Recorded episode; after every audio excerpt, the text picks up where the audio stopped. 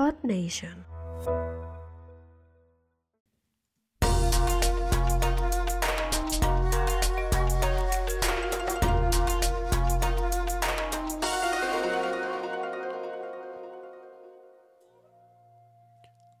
Ninja, ¿qué tal estás? Bienvenido, bienvenida a un nuevo episodio más de Contenido Ninja, el podcast en el que en los primeros episodios te estoy explicando la historia que hay antes de que me convirtiera en ninja. En el episodio anterior te dejé con la siguiente situación.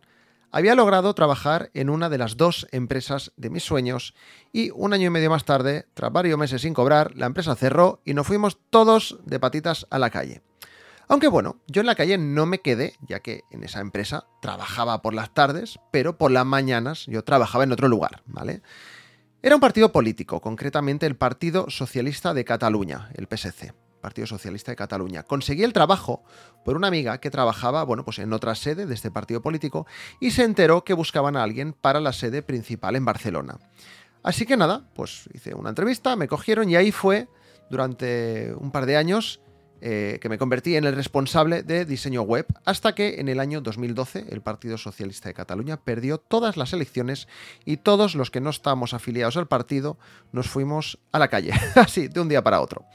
Para que pues mucha gente cuando digo esto me dice, ah, pero entonces estás muy metido en política. No, no, simplemente me salió ese trabajo. Yo de política no, no me interesa demasiado, pero bueno, era un trabajo y bueno, a pesar de eso debo decir que siempre me trataron muy bien y aprendí mucho. Así que bueno, vamos a hablar un poquito de esto. Entre mis tareas dentro del PSC estaban las de diseñar todas las piezas gráficas para panfletos, para la página web, y también la de supervisar las retransmisiones online de los, de los mítines políticos. Básicamente me iba los sábados y algunos domingos también con un portátil a donde tocase, en algún pueblo perdido en Cataluña o en Barcelona. Le conectaba una cámara que controlaba un camarógrafo profesional que venía. Configuraba el software de streaming que utilizaban para lanzar el directo eh, a través de la página web del partido. Y nada, pues eso era mi trabajo cuando me tocaba trabajar los fines de semana y entre semana pues hacía pues esto, pues todas las tareas de, diseño. También pues organizaban eventos dentro de, la propia sede del partido político y bueno, pues yo me encargaba un poquito pues eso, de los carteles, de los diseños, de los flyers, etcétera, etcétera, etcétera.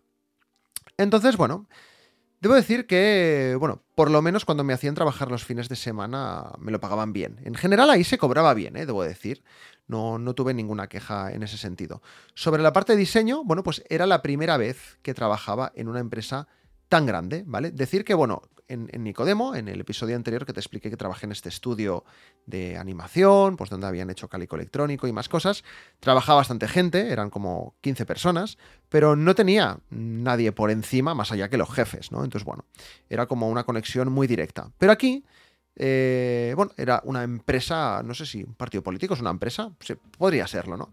Pero bueno, el tema es que, bueno, cada paso que yo daba tenía que estar supervisado, pues por lo menos por cinco personas que había por encima mío, ¿no? Así que bueno, aprendí a tragar y la verdad, aunque en el trabajo estaba a gusto, no tenía mucha libertad creativa, debo decir.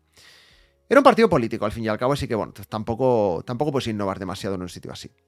Y la verdad es que intentar convencer a los de arriba para cambiar algo de la imagen que ya lleva años creada, pues es una tarea titánica, ¿vale? Y cuando digo los de arriba me refiero a gente que lleva ahí 20 años y viven anclados en el pasado y lo único que les importa es crecer a toda costa, ¿vale?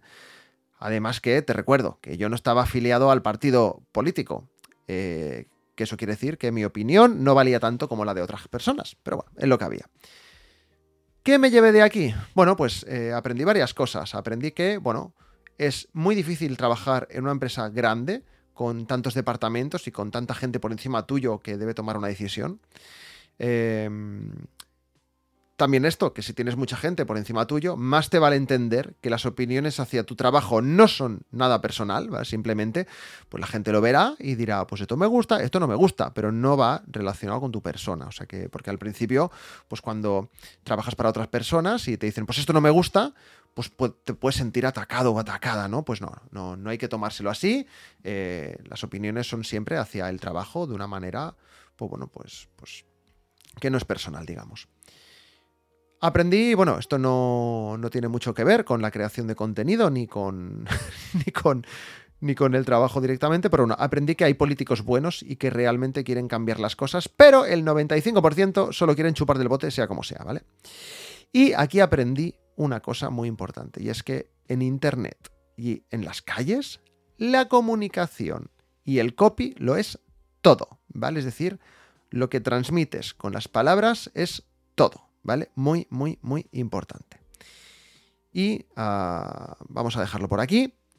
Mañana la primera parte del final de mi historia, ¿vale? Ya queda poquito, nos acercamos ya a la cúspide, al final de esta historia de antes de ser, de ser, un ninja.